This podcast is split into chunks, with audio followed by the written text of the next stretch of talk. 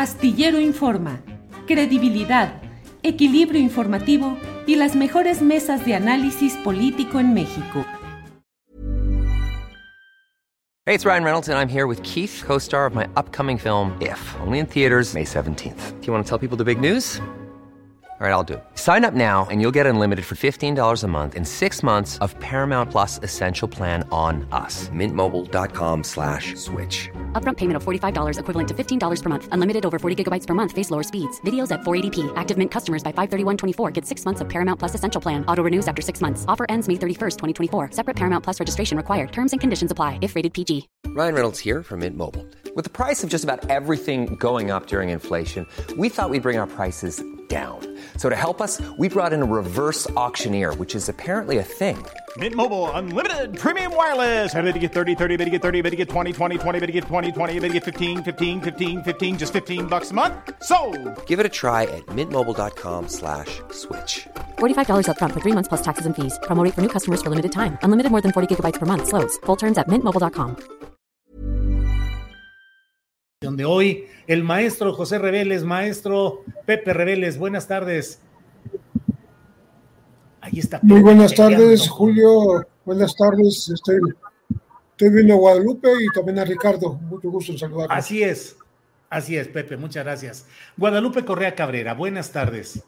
Buenas tardes, Julio. Aquí muy contenta de estar con Pepe Reveles. Este, ya lo extrañábamos por aquí y a Ricardo Ravelo también. Muy contenta de estar con ustedes este jueves.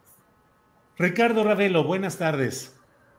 Hola Julio, ¿qué tal? Eh, muchas gracias por la invitación nuevamente aquí para estar en tu espacio. Saludo muy especialmente aquí a mi amigo Pepe Reveles, ya tenía rato de no verlo. También a, a mi querida Guadalupe, a ti en lo particular también y al público que nos está siguiendo ahora. Gracias, gracias a los tres. Es un placer contar con su opinión y participación este día.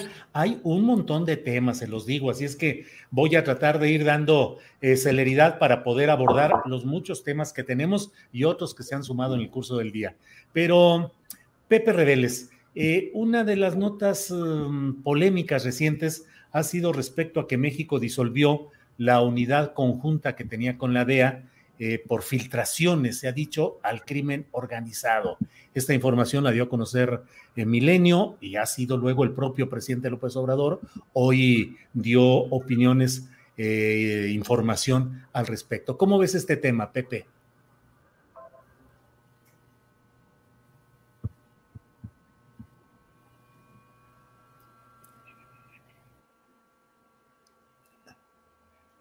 ¿Escuchaste, Pepe? Bueno. Bueno, vamos a avanzar porque si no, aquí nos estacionamos. Guadalupe Correa Cabrera, ¿qué opinas tú sobre este tema de la disolución de esta unidad conjunta de la DEA, conjunta con la DEA, de México con la DEA? Guadalupe, por favor. Pues sí, este no es un tema que sea nuevo. El año pasado ya, ya este, se tenía conocimiento de esto. Eh, fue muy interesante eh, la agencia Reuters, fue la, primera que, manejó el tema el día, hace, hace, un, par de días. Y bueno, sale un artículo con respecto a esta disolución y me parece muy interesante. Me parece un tema fundamental y también el, el tono de la, de la nota eh, y además de todo las voces en la nota y lo que implica la desaparición de esta unidad especial que eh, ha operado desde 1997, desde el sexenio de Ernesto Cedillo, si no mal recuerdo, este, y bueno, está, está siendo pues disuelta, el gobierno mexicano no quiere continuar bajo esta línea y esto preocupa a, a los, eh, a los oficiales de los Estados Unidos, a los analistas, eh, preocupa esta falta de coordinación.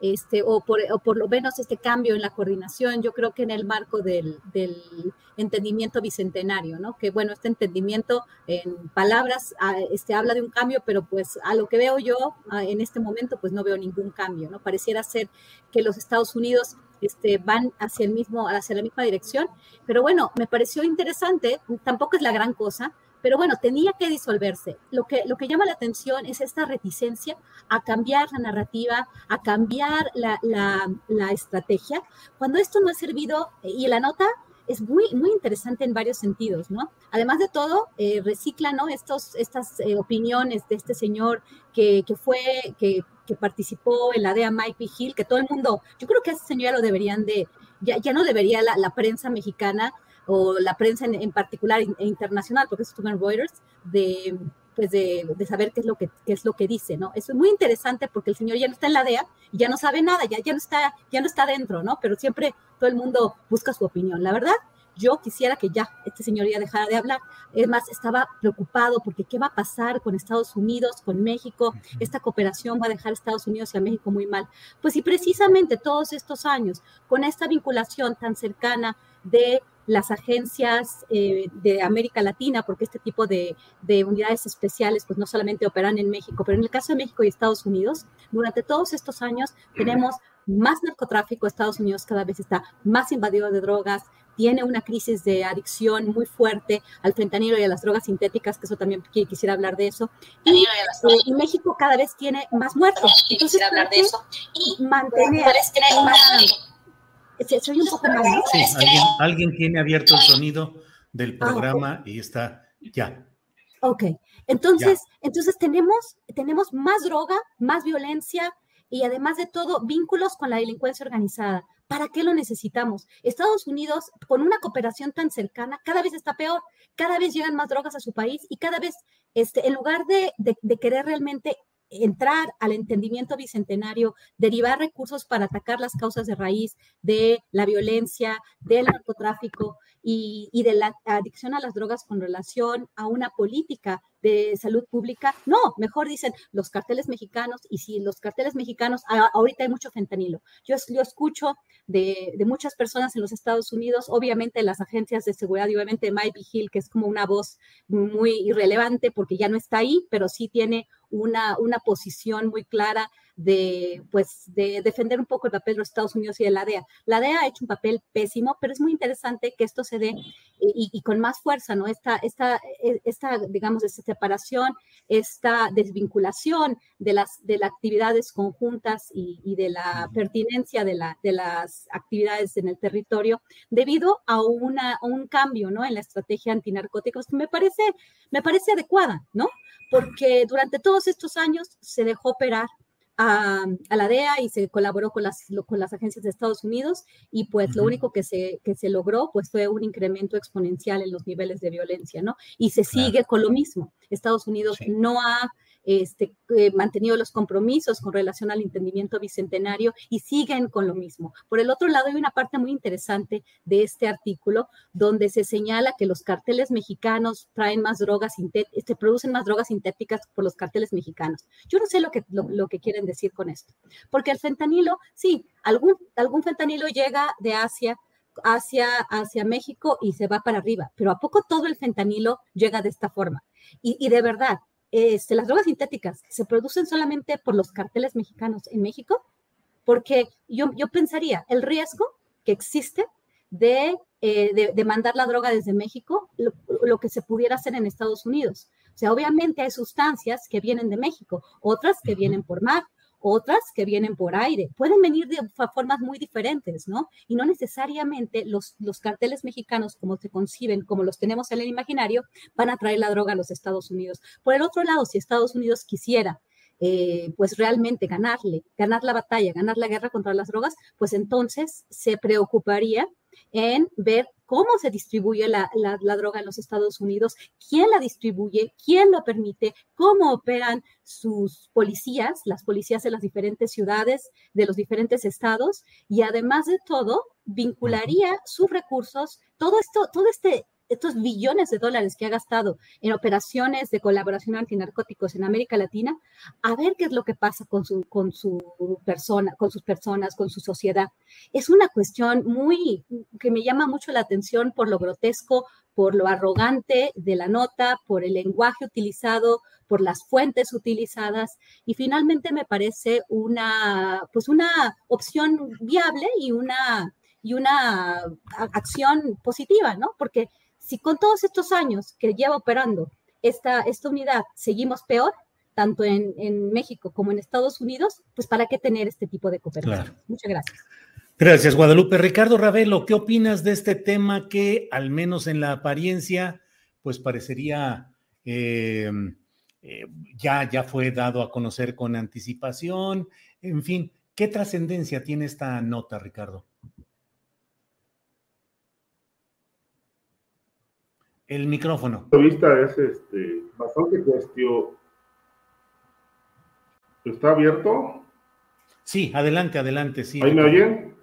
Sí. Ah, es bastante cuestionable la, es bastante cuestionable la, la decisión de cerrar esta unidad de investigación, eh, dado los altos niveles de narcotráfico y, digo, por decirla, mencionar la expresión más violenta de la delincuencia organizada, pero dado los elevados niveles de la delincuencia en México. Eh, a mí me parece que el gobierno mexicano ha ha cerrado muchos espacios para que eh, la DEA eh, no tenga participación abierta en México, independientemente de que justifiquen las decisiones como la que tomaron para darle caput a, este, a esta unidad de investigación especial. Me parece que lo que el gobierno mexicano no quiere es ojos externos, ojos internacionales eh, al interior del territorio mexicano. No sabemos las razones, podemos inferir muchas cosas, complicidades con el narcotráfico, vinculaciones del poder político en actividades de lavado y crimen organizado, en fin. Es decir, nos podemos ir muy lejos en la especulación. las razones de fondo eh, no las sabemos, pero me hace recordar mucho eh, la decisión que tomó Evo Morales en su momento como presidente de Bolivia cuando expulsó a la DEA de Bolivia bajo el argumento de que estaban realizando tareas de espionaje para su gobierno, en contra de su gobierno. Bueno, eh, no son los argumentos de López Obrador, pero más o menos eh, se emparejan en cuanto a que la DEA está realizando filtraciones al crimen organizado, pero tampoco hay evidencias de ello, es decir, eh, del, dicho al hecho, dicen, hay bastante trecho. ¿no? hay explicaciones, no hay información. Eh, a quién le filtró información la DEA, a qué grupo criminal, en fin. Mm, desconocemos. Lo que sí, bueno, y me parece muy acertado lo que comentó Guadalupe Correa, es que eh, esta decisión se toma en el, quizá en uno de los momentos más críticos que enfrenta Estados Unidos en el tema de adicciones y en el tema de muertes por sobredosis, eh, concretamente por el tema de las drogas sintéticas, entre otras, eh, lo que ella mencionó atinadamente, la, el, eh, digamos, el flujo de fentanilo a Estados Unidos, que tiene razón lo que dice Guadalupe, es decir, México pareciera ser la única fuente que proveedora del fentanilo a Estados Unidos, que pues lamentablemente, eh, según la DEA, causó entre 90 mil y 100 mil muertes por sobredosis el año pasado. Eh, no creo que, México sea la única fuente. Eh, sí hay mucho movimiento de fentanilo. Este, se habla de que ya se produce también en, en México a partir de la importación de precursores químicos y que se exporta a través de las las zonas portuarias, ¿no? Los puertos mexicanos, algunos puertos mexicanos. Y están muy señalados, ¿no? Manzanillo, Topolobampo, por Puerto Progreso, Yucatán, Veracruz, Tuxpan, entre otros. Eh, y que esta, esta situación que se detectó eh, trajo como consecuencia que le ordenaran al gobierno mexicano desde la Casa Blanca eh, militarizar los puertos. Este, para mantener la seguridad, supuestamente. Pero bueno, eh, hasta hoy creo que los resultados no son nada halagüeños en cuanto a esta situación de la exportación de drogas. Eh, lo que sí, bueno, creo que cerrarle la puerta a la DEA, reducirla a una, a una mínima corporación, a una mínima estructura eh, muy acotada, que tiene que pedir permiso casi para todo, incluso para portar armas, se la tiene que solicitar a la Sedena. Eh, creo que esto acota mucho las tareas de investigación de una corporación internacional que desde mi punto de vista, más allá de los excesos que cometió en el pasado, me parece que debe tener una participación más activa en México, eh, dado que tenemos no solamente un problema grave de delincuencia organizada, sino de corrupción institucional, que aunque el presidente ha dicho que ya no hay corrupción, bueno, pues esto no es cierto. La corrupción priva prevalece porque, bueno, todo cambio de régimen no es, no, no, no se da de un plumazo, ni es un, una, una manera, digamos, tan eh, rápida como doblar la página, ¿no? Este, hay que conocer las etapas de la historia, ¿no? De la Edad Media al Renacimiento y del Renacimiento hasta la fecha, bueno, pues han pasado muchos siglos y todavía arrastramos eh, muchas cosas del pasado. Entonces, bueno, en tres años no es posible acabar con un régimen dictatorial como fue el priista, con todos sus eh, grandes problemas, de tal manera que, bueno, la corrupción prevalece y, es importante para un gobierno que haya ojos internacionales observando también eh, la actuación de las policías mexicanas, porque gran parte de la criminalidad y de la complicidad del poder, pues tiene que ver con, eh, con la corrupción que generan los grupos del crimen organizado, que esto lamentablemente todavía prevalece junto con la violencia extrema. Gracias, Ricardo. José Reveles, ¿nos escuchas bien? Ahora sí los escucho porque hace rato está todo entrecortado. Así es. Eh, bueno, Pepe, ¿qué opinas? ¿Ustedes me escuchan a mí? Sí te escuchamos. Un poco entrecortado a lo mejor, pero sí te escuchamos. Eh, vamos a avanzar. Ah, perfecto. Yo los escucho muy bien ya. Muy bien, Pepe. ¿Qué opinas sobre este tema de la supresión, el cierre de esta unidad de antidrogas de México y la DEA, eh, que ha sido noticia ahora y que ya han dado contexto Ricardo y Guadalupe. ¿Qué opinas sobre este tema, Pepe? Yo me iría un poco a la historia porque me tocó ver exactamente el nacimiento de esta... Era una policía binacional, de hecho, eh, más que una unidad especial que ayudaba a la DEA, era una policía binacional que eh, actuaba con recursos también de, de la DEA, por supuesto. Eh, fue en tiempos de, de Lozano Gracia, eh, como titular de la PGR, y este grupo binacional tuvo éxitos como haber descubierto, por ejemplo, estos envíos con, del Chapo Guzmán de latas de chiles serranos en donde metía cocaína eh, esto salió a relucir ya en el juicio al Chapo y se dijo que ganó hasta 500 millones de dólares en esas operaciones. Pero quien descubrió esto fueron los mexicanos que estaban auxiliando a la DEA. Eh, de esos triunfos, eh, de esos éxitos de, de los años 90, fueron repitiéndose, pero las fallas. lo que dijo hoy el presidente, cómo se corrompieron estos policías que estaban colaborando con, con, la DEA y hasta inventaron culpables, ¿no? Eh, me parece que el, el tema de, de, que se destaca, sobre todo es que dicen que auxiliaron en la captura del Chapo Guzmán en, en 2014 en, en, Mazatlán, pero me parece a mí que ahí actuaron más que estos grupos y la DEA, actuó los marines de Estados Unidos este, más que los mexicanos. Está el episodio de, Iván Reyes Arzate, que fue el encargado de esta policía y, y que, eh, bueno, fue a dar a la cárcel precisamente por estar recibiendo dinero de los cárteles a los cuales debía atacar. Es decir, un Genaro García Luna en un nivel más bajo. Entonces, todo esto hace que, que la, la operación binacional que comenzó siendo eso en los años 90 se haya deteriorado eh, poco a poco con los años, ¿no? Y virtualmente ya no se hablaba de ella, yo creo que ya estaba propiamente inoperante, porque eh, me da la impresión de que la, los gobiernos de México y Estados Unidos deben actuar en conjunto, no con grupos pequeños que se ayudan mutuamente, porque sí son eh, muy eh, susceptibles de ser corrompidos. Eh, creo que tampoco hay que interpretar como que la DEA se retira de México. La DEA va a seguir ahí. La DEA, tiene decenas de agentes que actúan, como decía Ravelo hace rato, claro, bajo la supervisión de México, que es un tema de soberanía, porque no van a hacer lo que quieren.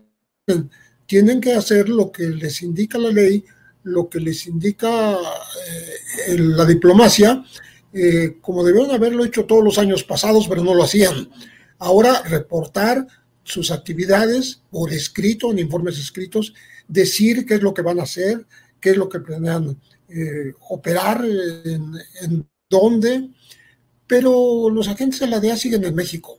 Están en la Ciudad de México, están en Guadalajara, están en Baja California, están en la frontera, en Ciudad Juárez, en Tijuana, en Nuevo Laredo. Es decir, no, no hay una ausencia de agentes de la DEA, sino simplemente se está eh, vamos a decir, dejando en el olvido esta cooperación que era de grupos específicos nombrados para esa, para esa operación. Me parece que eran 50 en un momento dado. Eh, pudieron, pudieron haber sido más en los años 90, pero ya eran 50 y yo creo que eh, lo recomendable es que sean institución a institución, es decir, Departamento de Justicia o, o Departamento de Estado de los Estados Unidos y Fiscalía y Relaciones Exteriores por parte de México. Bien, Pepe, muchas gracias. Guadalupe Correa, la mera, mera verdad. Te quiero pedir que nos ayudes a tratar de entender qué onda con esto del gobernador tejano republicano eh, Greg Abbott, eh, con todas estas reuniones con gobernadores mexicanos sobre temas federales como es eh, la migración y la seguridad en las fronteras y que lo hacen con desdén por la propia, el gobierno federal y como si fuesen una, una región autónoma, llegan a acuerdos. Ayer mismo se dieron fotografías en las cuales el gobernador, el gobierno de Coahuila emplazó unidades eh, de policía y equipo en la frontera con Estados Unidos para garantizar los acuerdos a los que se habían llegado. Yo no sé si es una exageración preguntarnos si esto es también una forma de traición a la patria, Guadalupe. Pues eh, con toda esta discusión de lo que es traición a la patria, cuando estás trabajando para, pues según el Código Penal mexicano, pues podría, podríamos pensar eso, ¿no? Pero más allá de eso, vamos a empezar primero, antes de, antes de ir al Código Penal y, juzgar eh, a, a, la, a la persona, vamos a ver cómo son las acciones, ¿no? Este, eh, conocemos que las cuestiones este, relacionadas con delincuencia organizada transnacional, narcotráfico, migración, seguridad fronteriza que tiene, que obviamente representa cuestiones de seguridad nacional, eh, pues es un, son eh, cuestiones de índole federal, son temas de índole federal. Eh, aquí, tanto el gobernador Abbott como los cuatro gobernadores del noreste mexicano, de los estados Coahuila, perdón, Chihuahua, Coahuila, Tamaulipas y Nuevo León, de acuerdo a lo que, lo que entiendo, están, eh, están rompiendo las reglas de la federación. ¿Por qué? Porque estos no son temas de su competencia. Esto ya dos gobernadores eh, anteriores, el, el exgobernador de Chihuahua y el actual gobernador de Tamaulipas ya habían roto estos acuerdos, ¿no? Y bueno, también el gobernador Abbott y otros gobernadores habían impuesto algunas políticas que ya han sido tiradas por la Suprema Corte de Justicia de los Estados Unidos, como el SB 1070, el, la ley del Senado 1070 en Arizona, que finalmente se declara inconstitucional, ¿no? Porque los estados no pueden eh, regular cuestiones migratorias de esa forma y lo que pasó hace varios años ya, algunos años, con relación a que las, los los policías eh, locales y las autoridades locales podían revisar los documentos migratorios de las personas y, decidir con relación a la migración. En este caso, el gobernador Abbott, tengo entendido que está realmente rompiendo toda regla, toda ley eh, del, manejo de fronteras, migración y delincuencia organizada, porque supuestamente, más bien, seguridad nacional, ¿no? Porque en, en año electoral, eh, Greg Abbott parece estar poniendo un espectáculo, estar juntando un espectáculo, porque al final si pierden la corte, pues ya perdió ya, ¿no? Eh, en realidad decir, bueno, yo voy a a cerrar más o menos la frontera, porque no, la puede cerrar, pero sí lo que estoy haciendo es, este, estar verificando todos los camiones por si vienen migrantes, ¿no? Y si yo agarro unos migrantes, los voy a mandar a Washington. Es meramente una cuestión electorera, es meramente una, un espectáculo, porque además el señor sabe que, si sigue haciendo esto, pues va a dañar la economía, ¿no? Fueron unos cuantos días, sí, obviamente dañó la economía de los Estados Unidos, la economía de los estados fronterizos y obviamente la economía de todo el país y de su propio estado, a su propia gente. Pero fue unos días, ¿no? Porque quiere obviamente dar esta imagen a su base de apoyo, base de apoyo republicana, que siempre está pidiendo esto, pidiendo muros, que también obviamente él propuso la construcción de un muro con fondos estatales, y bueno, ahora con estas, con estas políticas, ¿no? También obviamente es un ganar-ganar, porque con quién está vinculándose con gobernadores de oposición, eh, con gobernadores que firman memorándums de entendimiento, algunos de ellos, la mayor parte de ellos vinculados o a aparentes actos de corrupción. Uno que está en, un proceso de desafuero, pero está amparado, que es el gobernador de Tamaulipas, Francisco Javier García Cabeza de Vaca. Recordemos que la señora Maru Campos, gobernadora actual del estado de Chihuahua, pues también estuvo vinculada casi a proceso, ¿no? Casi, pero, pero todos los cargos se le retiran cuando entra al gobierno, también por su relación con, con César Duarte. Y bueno, sabemos que también el señor García, Samuel, Samuel García pues tiene, tiene toda, es un, toda una fichita como gobernador, pues el señor Riquelme, eh, este, pues también tiene, tiene su política, ¿no? Tiene también las, las fotos que vimos el día de ayer, mandando las fuerzas, la de, las fuerzas especiales de los estados, haciendo como, como, si, como si fueran un gobierno federal, lo cual es peligrosísimo. Y obviamente eh, se juega de alguna forma con las expectativas de estos gobernadores que, que, podrían decir, yo también estoy teniendo una, una actitud de, que nosotros vamos a, a, manejar nuestras fronteras. No pueden hacerlo, ni Abbott ni estos cuatro gobernadores. No, no lo pueden hacer y realmente no están comunicándose ni con Washington ni con la Ciudad de México, que la cooperación no pueden hacerlo porque son temas que van más allá. Pero bueno, claro que les conviene. La señora Campos es la más impresionante. Ya se tomó fotos, ya trajo estadounidenses para que la asesoraran. El típico panista, ¿no? Los panistas les encanta tomarse fotos. Yo recuerdo a la, a la, exalcaldesa de Matamoros, Leticia Salazar, con, su, con sus guardaespaldas, ¿no? Todos vestidos de, se llamaban los, no me acuerdo cómo se llamaban, se me olvidó ahorita cómo se llamaban, pero luego como, como estaban militarizados, sus, propios, este, hace una fuerza supuestamente especial y terminan asesinando a unos muchachos este, en, en, el municipio de control, este, perdón, en el municipio de Matamoros, en la zona de control.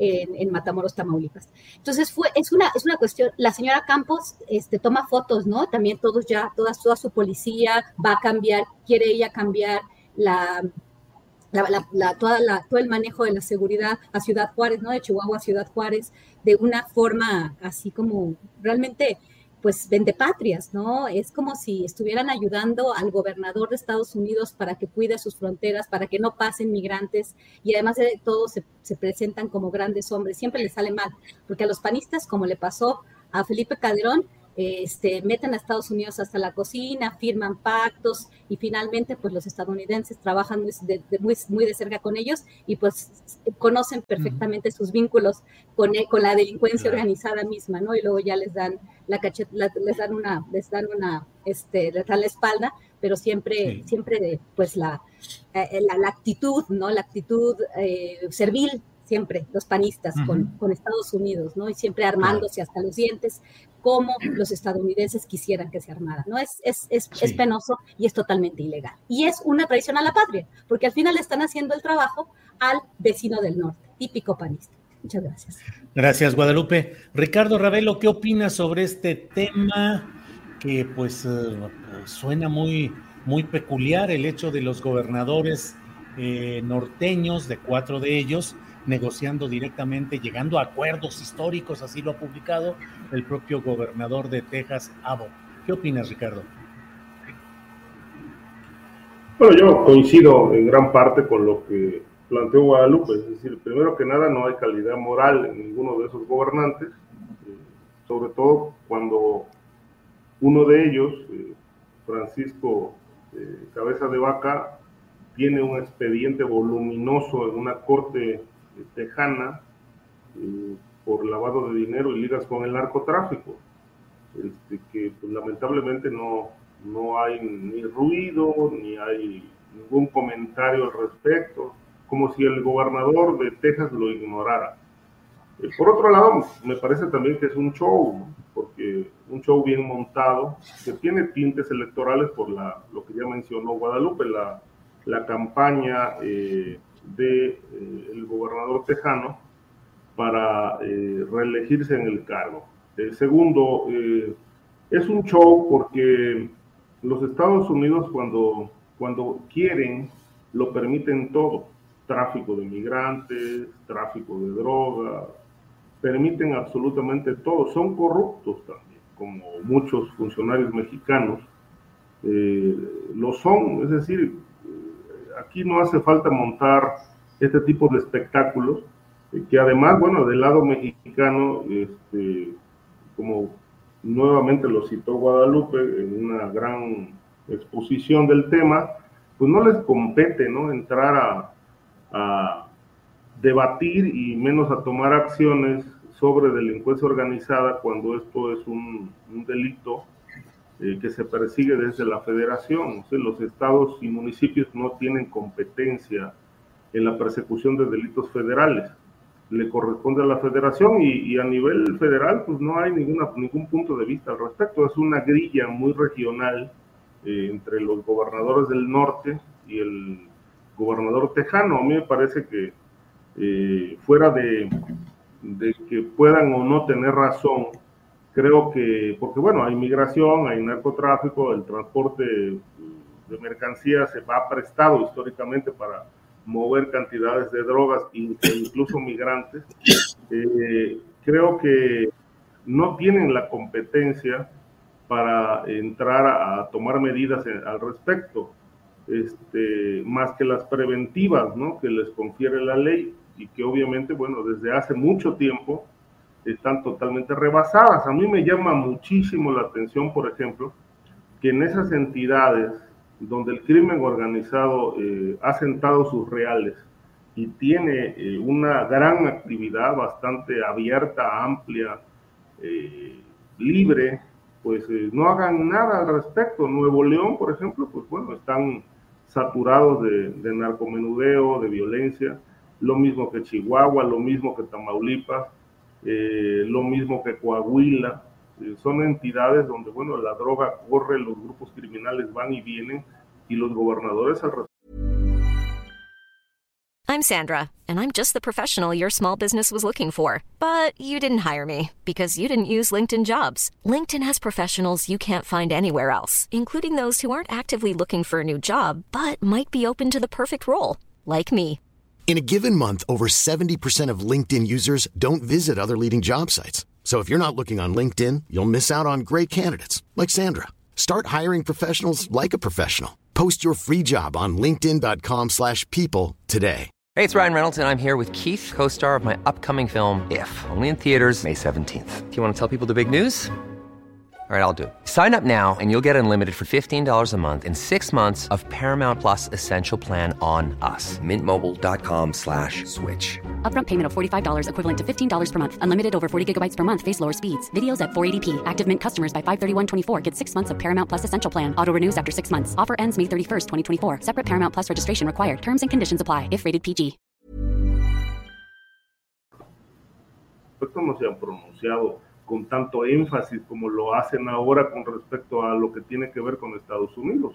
De tal manera que, bueno, diría López Obrador, son candil de la calle y oscuridad de su casa, porque, bueno, ni siquiera hay pronunciamientos eh, enfáticos, eh, eh, directos respecto de, qué está pasando con la criminalidad, criminalidad en cada región, en cada estado, en el lado mexicano, ¿no? De tal manera que, bueno, pues es una posición bastante convenenciera quieren quedar bien con los gringos, ¿para qué? ¿Por qué? ¿De qué se trata? Esto me huele como más allá de traición a la patria, una suerte de malinchismo, ¿no? Es un, una, una relación interesada, desprovista de, de intereses eh, nacionales, ¿no?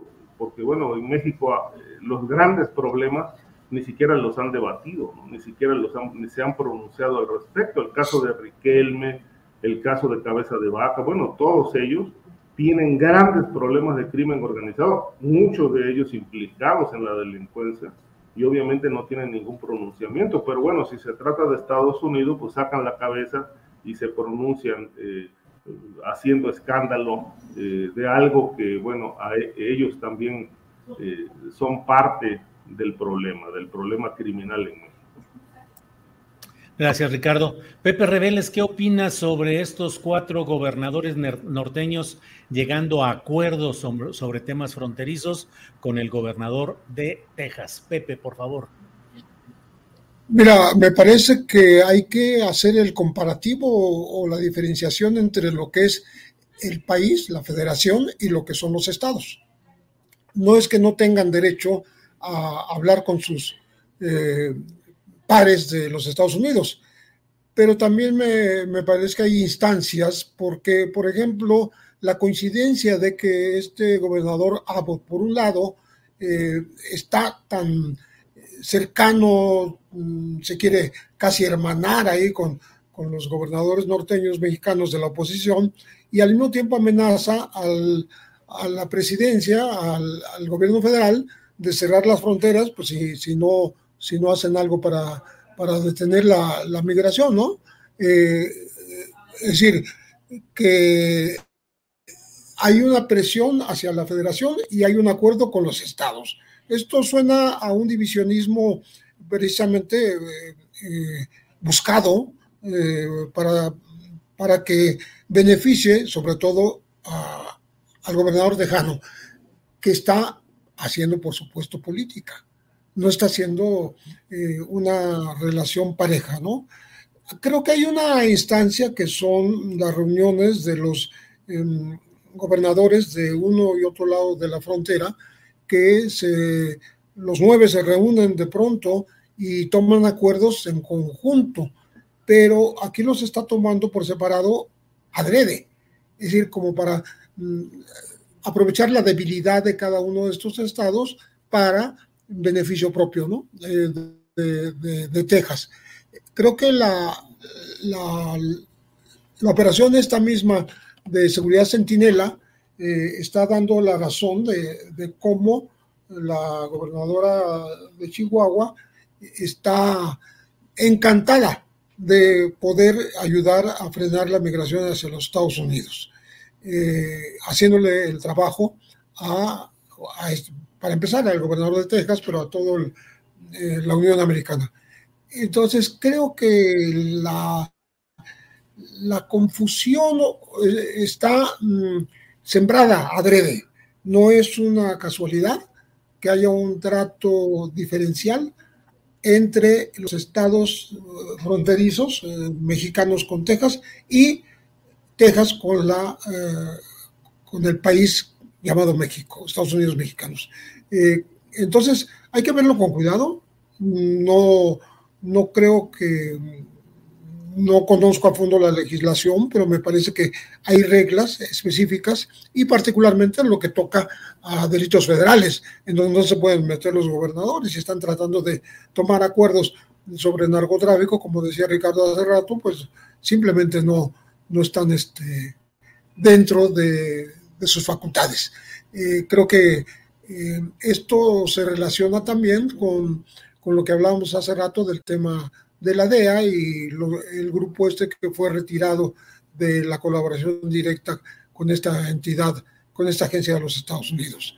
Entonces, sí siento que el, eh, México tiene que revisar lo que se está pasando ahí, no dejar meterse un gol, porque sí sería grave que actuáramos de dos maneras diferentes con respecto a esta relación bilateral. Bien, gracias eh, José, gracias por esta reflexión. Y bueno, la verdad es que sí resulta algo que más allá de los temas específicamente jurídicos, de si realmente tienen facultades los gobernadores fronterizos mexicanos para llegar a estos acuerdos con eh, alguien, un, otro mandatario estadounidense, lo cierto es que a mí me parece, y lo han dicho ustedes, pues que mm, son segmentos opositores al actual gobierno federal. A mí me parece ver ahí mucho la mano de quien ha sido el, uh, un operador eh, constante en materia de, de, relaciones públicas, de contactos, de diplomacia, que es el embajador eh, Ken Salazar, quien ha tenido recorridos por todo el país para ir visitando, teniendo reuniones, contactos, y bueno, aquí lo estamos viendo ahora. Eh, voy a, vamos a ver qué es lo que... Yo le quiero preguntar a Pepe, perdón, Julio. Sí, sí, Ricardo, Ricardo. Le quería, preguntar, le quería preguntar a Pepe si no le parece un contrasentido que gobernadores presuntamente vinculados a la delincuencia organizada se pronuncien sobre asuntos de delincuencia organizada. Bueno, de alguna manera tú lo insinuaste, tú lo dijiste cuando hablaste de García Cabeza de Vaca, ¿no? Que, tiene un juicio ahí pendiente. Y por supuesto, mm, hay mucho de de tirar la piedra y esconder la mano, ¿no?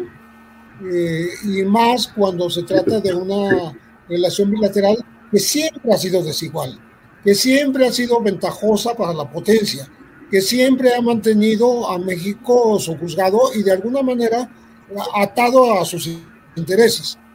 Entonces, cuando, cuando tratan de influir con gobernadores de ciertos estados fronterizos, sobre todo si son de oposición, es que quieren sacar raja.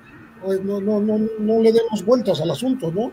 no prefieren no, no tratar el tema a nivel federal, a nivel relaciones exteriores, ¿no? O a nivel, ¿por qué no decirlo así? De la renovada o, por lo menos eh, la que cambió de nombre, la, la, vieja iniciativa Mérida, que dejó de existir después de 13 años, ¿no? Eh, todo, todo parece absolutamente sospechoso.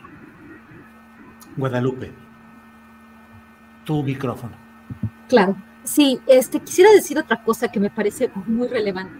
Para Estados Unidos, y es bien interesante, porque lo que está pasando tiene que ver con una cuestión electoral, eh, política estadounidense.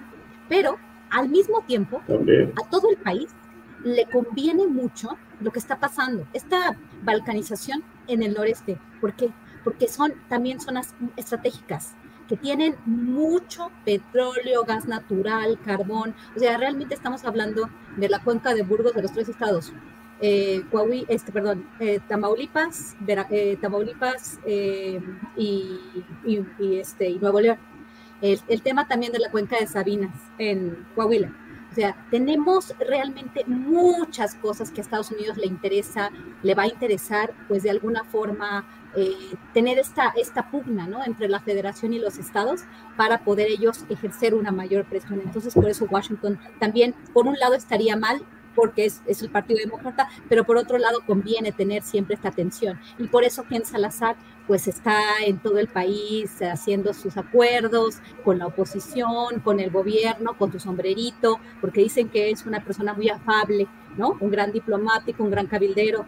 Este, ya, ya vimos, ¿no? Los efectos de, de su cabildeo al final. Al final Estados Unidos con esta reforma, no, no, no, no me quiero ir a otro tema, pero hablando de Ken Salazar, tú hablaste de Ken Salazar, es muy interesante, no perdamos de vista a este señor. Este señor sí está muy desgastado, porque sí se desgastó mucho durante toda la cuestión de la, de la reforma, pero bueno, estas personas se levantan. Sin embargo, sí ganaron. Estados Unidos ganó y ganó con la reforma, porque no se llevó a término constitucional y ahora con la cuestión del litio, ¿quién gana más?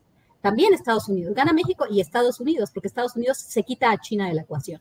Y esto es muy, muy importante. A Estados Unidos sí le convenía el plan B del presidente y sí le convenía que no pasara la reforma de forma constitucional y sí hizo mucho cabildeo a través del cabildero principal, Ken Salazar. Esto es importante y, estar muy al pendientes de lo que se está gestando ahorita, porque el, sí por México, va por México, este, tiene, tiene mucho interés también en esta zona, va a operar con Estados Unidos, como dije antes, eh, Javier García Cabeza, Javier García Cabeza de Vaca ya tenía una línea eh, se, busca información, que era una línea 1-800, ¿para qué? Para darle información a Estados Unidos directamente de los, de los carteles mexicanos. Es una cuestión muy delicada, porque cuando le das información a Estados Unidos, Obviamente ellos se dedican a arrestar a, las personas, a, algunas miembros de la delincuencia organizada y la violencia se da en México. Por eso mismo es una cuestión tan delicada. Creo que no debemos de quitar esta cuestión de la mesa porque que Estados Unidos tenga esa información, que esté operando con los gobernadores, nos puede nos puede afectar demasiado como país. Eh, este, y cuando digo lo, de, los panistas, no, no lo quiero hacer de una forma despectiva. Estoy diciendo eh, como panistas. ¿Por qué? Porque tenemos casos concretos. Felipe, eh, este, Felipe Calderón Hinojosa. Tenemos a la, a la del grupo Hércules, este, Leticia Salazar en Matamoros. Tenemos a, obviamente, Francisco Javier García Cabeza de Vaca, con sus gopes, primero con su cayet, los, los, los, los, los arman, los, este, los visten, este, los presentan como, como hombres fuertes, como hombres rudos, y al final, ¿quién paga? Pues nosotros, los ciudadanos mexicanos, los ciudadanos de sus estados, porque generan más violencia. Violencia genera violencia y esto es un gran negocio ¿Para quién? Para el complejo militar fronterizo industrial que tiene sus centros de operación en los Estados Unidos. Es un tema delicadísimo. Muchas gracias.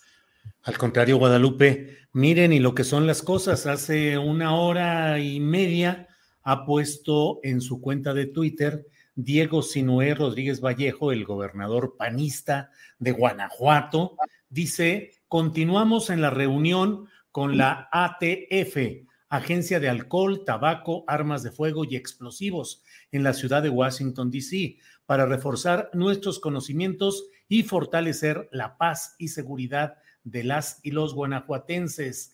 Está él junto con el fiscal tan polémico, el fiscal de Guanajuato, Carlos Zamarripa, tan impugnado y tan señalado de tantas cosas. Ahí están eh, posando al frente donde atrás se ve pues una unidad de estos asuntos estadounidenses. Así es que no solo es la frontera, también ahora un gobernador panista del centro del país. ¿Cómo ves las cosas, Ricardo? Yo ya no sé ni qué pensar, pero mucho movimiento. ¿Acaso estos grupos estarán buscando una alianza política hacia 2024 con el apoyo económico de Estados Unidos?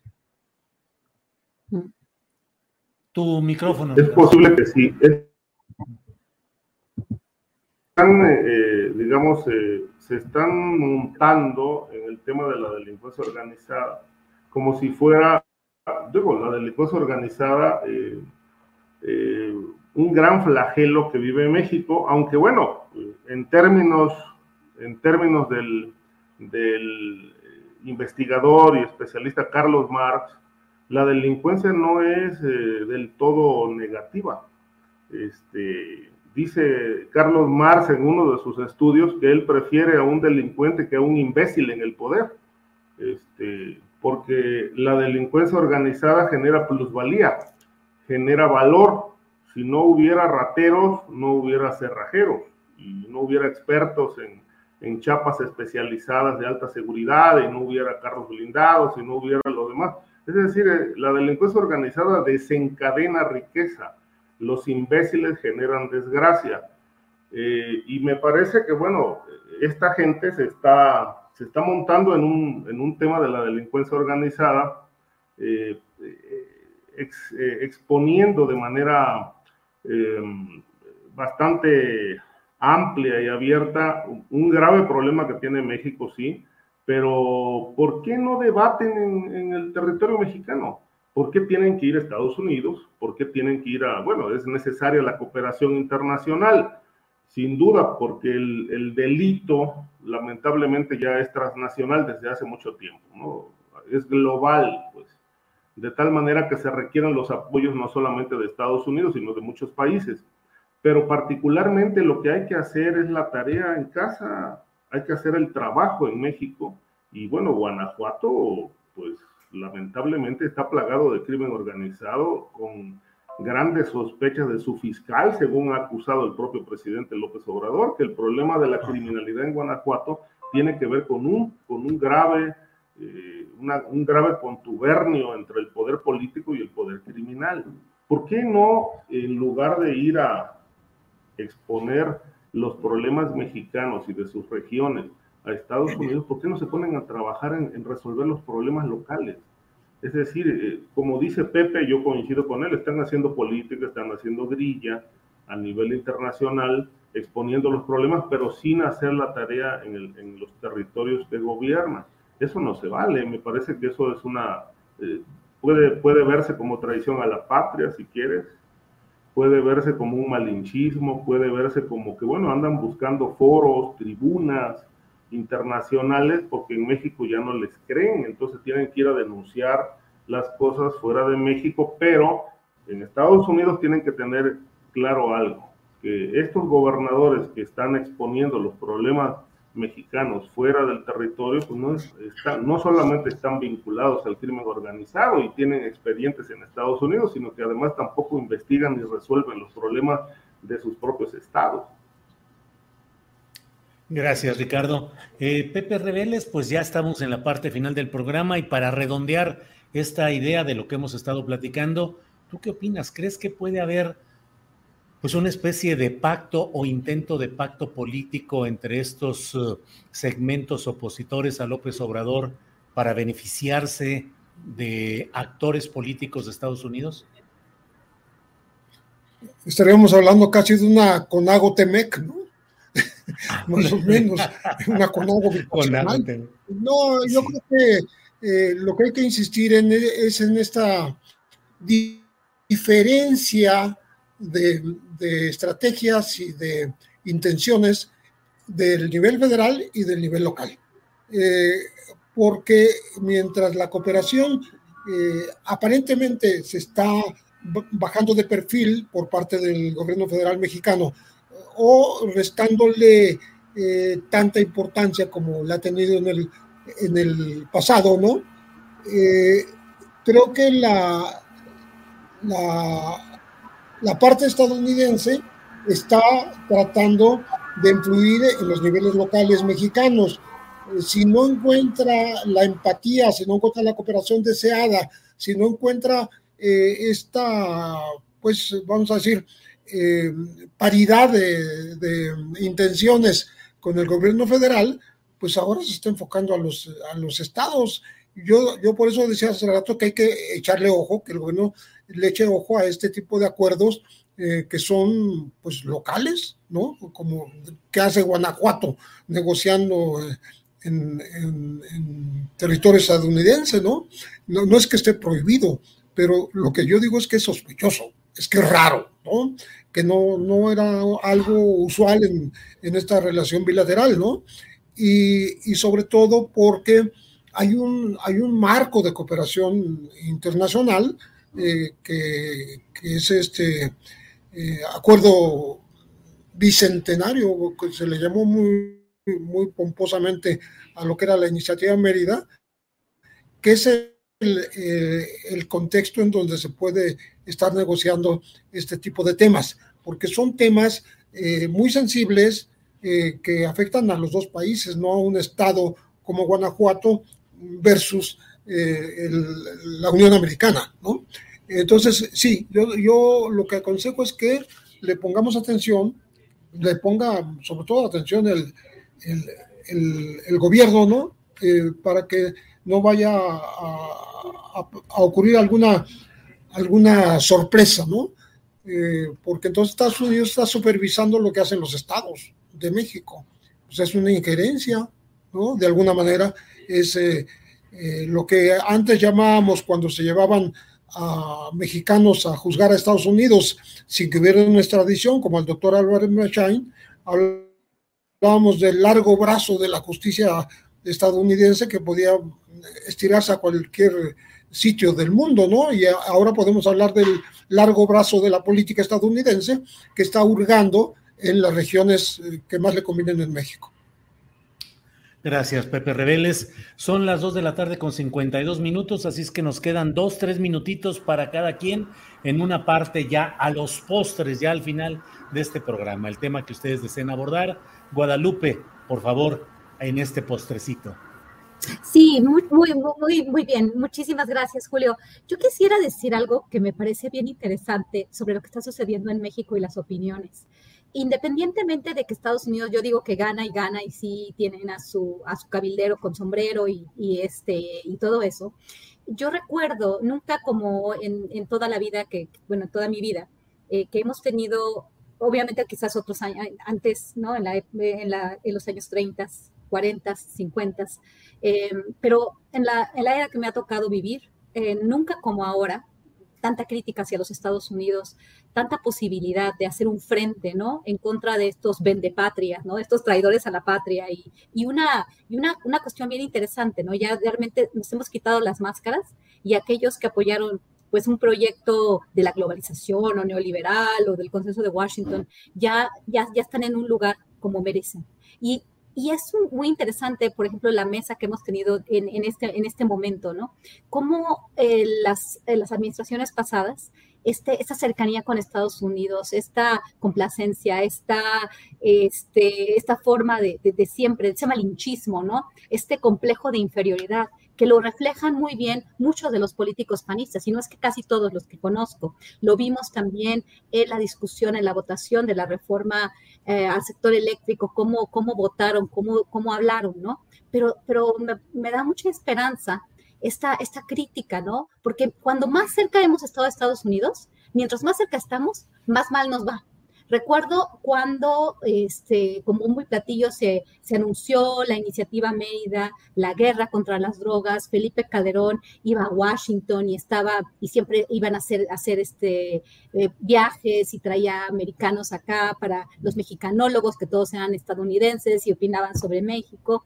Y ahora las cosas han cambiado mucho ha cambiado mucho la discusión en Washington. Solamente, por ejemplo, en Washington llaman a los de siempre y ya les tienen miedo a los que pensamos de otra forma, ¿no? O sea, realmente no somos invitados a los foros porque da mucho miedo esta, esta, otra, esta otra perspectiva, ¿no? Esta crítica. Y es muy interesante que independientemente de todas los, los, las limitaciones, los problemas en cuestión de procuración de justicia, de seguridad en este país, hay otra opción, hay otras voces, hay, Estados Unidos sí está viviendo una, una, una faceta un poco rara, un poco, un poco compleja, ¿no? Lo que está pasando ahorita mismo también en la frontera con relación a los ucranianos, a los, a los, este, a los refugiados de varios países, Estados Unidos ya no ya no puede controlar sus fronteras. Tiene ahorita un problema interno tan importante, entonces México por eso está avanzando cuestiones, o sea, sí está ganando Estados Unidos, pero no como antes. Antes lo ganaba todo, antes no había resistencia y ahora hay resistencia. Entonces tendríamos que que entender un poco distinto las cosas. Vamos a ver qué pasa, porque ahorita Estados Unidos tiene un problema de, llegada de, mucha gente de muchos países, obviamente por, por un sistema desigual, por las guerras que se están peleando, donde Estados Unidos está enviando mensualmente billones de dólares a este a, Ucrania, si, tengo, si, o bueno, una cantidad muy importante de dinero, me lo dijeron hoy en la mañana y no, la recuerdo bien, este, a Ucrania para, ayudar a las, al, o sea, al armamento y todo este, estas cuestiones que van a generar mucha más inflación. Estados Unidos tiene un problema grande y es un momento muy importante para México, obviamente también eh, va a sufrir las consecuencias de una crisis en los Estados Unidos, pero siempre que ha estado muy cerca de Estados Unidos, que Estados Unidos ha estado muy bien, México va para abajo. En cambio, ahorita podemos, podemos establecer una política más soberana, más independiente y me da mucho gusto que tengamos más voces hablando y, esta es una nueva, una nueva era en México que nunca había visto. Qué interesante, Guadalupe. Muchas gracias. Eh, Ricardo Ravelo, postrecito, por favor. Sí, mira, eh, hace rato Guadalupe eh, tocó el tema de la reforma eléctrica. Yo creo que, bueno, eh, más allá del rechazo y, estos hombres que se, casi como niños héroes, se envolvieron en la bandera diciendo que son patriotas, los de oposición que votaron en contra, en realidad creo que, pues, la reforma no la decidió el Congreso mexicano. Este, me parece que la reforma eléctrica la, se decidió, o si no es que se decidió, se le, punto, se le puso punto final durante la visita de John Kerry a México hace como 15 o 18 días. Eh, ahí fue donde se resolvió el asunto. Eh, me llamó mucho la atención, me pareció bastante sospechoso, me generó sospechosismo aquello de que vamos a acordamos con el gobierno mexicano crear un grupo de vigilancia por parte de Estados Unidos para llevar a cabo una supervisión de toda la reforma y su debate. el presidente mexicano López Obrador respondió, sí lo plantearon, pero yo me quedé callado. Es algo extraño del presidente que se quede callado, sobre todo cuando, bueno, él no se queda callado ante nada, pero ante un planteamiento de Estados Unidos, pues sí se quedó callado. Este, según él, esto era un no, pero me parece que la reforma eléctrica se resolvió ahí, en esa reunión, comida que hubo durante la visita de John Kerry. Lo que siguió después fue el trámite legislativo normal, donde, bueno, de antemano pues, no metieron las manos para nada para lograr el voto del PRI que les, y de la oposición que era necesario para sacarla adelante. Eh, me pregunto si todo esto no tiene que ver con los llamados tratados de Bucareli. Eh, lo menciono porque los tratados de Bucareli se vencen en agosto del año entrante. Fueron firmados en 1923 por el presidente Álvaro Obregón como una forma de que Estados Unidos reconociera el triunfo revolucionario en México. Pero los tratados de Bucareli, si le echamos un vistazo, pues contienen toda la política que ha desarrollado Estados Unidos en los últimos 100 años. Eh, no desarrollo de la industria petrolera, eh, no desarrollo de la industria petroquímica, sometimiento de México a ciertas eh, cuestiones como la industria eléctrica, no puedes hacer esto, no puedes hacer aquello, no puedes hacer lo otro. Es decir, México realmente ha tenido el pie estadounidense en el cuello. Los tratados de Bucareli han sometido al país a los intereses estadounidenses desde hace más de 100 años y ya se vence en el año entrante. La gran pregunta es, ¿los va a ratificar el presidente López Obrador? o se van a firmar otros tratados. Vale la pena ver todo este tema, discutirlo, porque en agosto del 2023 se cumplen los 100 años, que era lo que marcaba el plazo para, de vigencia de los eh, tratados de Bucareli, que era pues lo que se firmó entonces, ¿no? Una entrega absoluta a los intereses estadounidenses que por desgracia, bueno, siguen estando muy vigentes y actuales esta actitud entreguista, aunque en el discurso se nos diga algo diferente. Gracias, Ricardo. Eh, Pepe Reveles, para cerrar, por favor, para cerrar esta mesa, el postrecito con tu opinión sobre lo que tú desees, por favor, Pepe. Pues muy brevemente, eh, quiero comentar eh, algo que ya tocó de alguna manera Guadalupe Correa, que eh, pues a, Estados Unidos le interesan mucho los recursos naturales. Ella habló de la cuenca de Burgos, de, esta zona norteña, pero pues le interesa a todo el país, como Ricardo acaba de nombrar mm, los apoyos al, tema de la energía eléctrica, digo los apoyos a la oposición, perdón, este, en donde obviamente hubo pues una intentos de injerencia para que se tomara una determinación conveniente a los a las empresas estadounidenses, ¿no? En el tema de las armas, por ejemplo, Estados Unidos se queda como calladito, como que esta demanda que hizo la Cancillería mexicana a, los fabricantes de armas particulares, ¿no? Eh, lo deja pues, sin pretérito hacer algo al respecto, sino que se escuda en la cooperación y, como que los particulares no, no le interesan eh, demasiado, están en el mercado, están a, raíz eh, de la oferta y la demanda. En cambio, si hablamos de fentanilo, ah, entonces ya no es la oferta y la demanda. Resulta que México es el malo que está introduciendo el fentanilo a territorio estadounidense mientras que no hay una disminución de los adictos a esta droga peligrosísima, que como ya se dijo aquí, pues está matando 100 mil estadounidenses, ¿no? Y, que es muy fácil de elaborar y que además los narcos mexicanos son bien abusados, eh, ya, ya se adaptaron totalmente y lo están haciendo con mucha facilidad, mucho más barata eh, que, que, la, que la heroína es eh, muy adictiva, es mortal, se puede combinar con cocaína y con heroína y hacerla más mortal todavía. Entonces, eh, ahí sí, Estados Unidos no, toma una actitud de que, bueno, pues yo voy a frenar eh, las adicciones mediante un programa especial entre uno y otro país.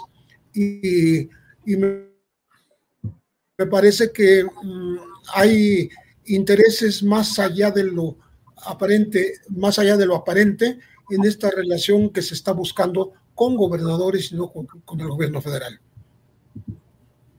Gracias, José Reveles. Pues Guadalupe Correa Cabrera, muchas gracias, buenas tardes. Eh, gracias, Guadalupe.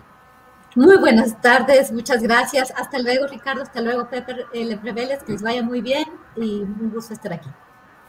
Gracias, Ricardo Ravelo, gracias y buenas tardes. Gracias, Julio. Eh, esto último que comentó Pepe Reveles eh, me, recuerda, me recuerda una me recuerda una, una frase que dijo eh, un pensador inglés, Chesterton, a propósito del tema de que hay drogas cada vez más mortales. O sea, ¿qué sentido tiene hacer drogas mortales? Como decía Chesterton, eh, con respecto al alcohol. Decía, el problema de beber mucho es que ya no se puede seguir bebiendo. Así es. Gracias, Ricardo. Pepe Reveles, gracias y buenas tardes. Gracias, buenas tardes. Buenas tardes. Gracias, hasta luego. Hasta luego. Planning for your next trip? Elevate your travel style with Quince. Quince has all the jet setting essentials you'll want for your next getaway, like European linen, premium luggage options, buttery soft Italian leather bags, and so much more. And is all priced at 50 to 80% less than similar brands. Plus, Quince only works with factories that use safe and ethical manufacturing practices. Pack your bags with high-quality essentials you'll be wearing for vacations to come with Quince. Go to quince.com/pack for free shipping and 365-day returns. ¿No se merece tu familia lo mejor? Entonces, ¿por qué no los mejores huevos? Ahora, Eggland's Best están disponibles en deliciosas opciones. Huevos clásicos, de gallina libre de jaula y orgánicos de Egglands, que ofrecen un sabor más delicioso y fresco de granja que le encantará a tu familia. En comparación con los huevos ordinarios, Eggland's Best contiene la mejor nutrición como 6 veces más vitamina D, 10 veces más vitamina E y el doble de omega 3 y B12. Solo Eggland's Best. Mejor sabor, mejor nutrición, huevos. Visita egglandsbest.com para más información. Para que te enteres del próximo noticiero, suscríbete y dale follow en Apple, Spotify, Amazon Music, Google o donde sea que escuches podcast. Te invitamos a visitar nuestra página julioastillero.com.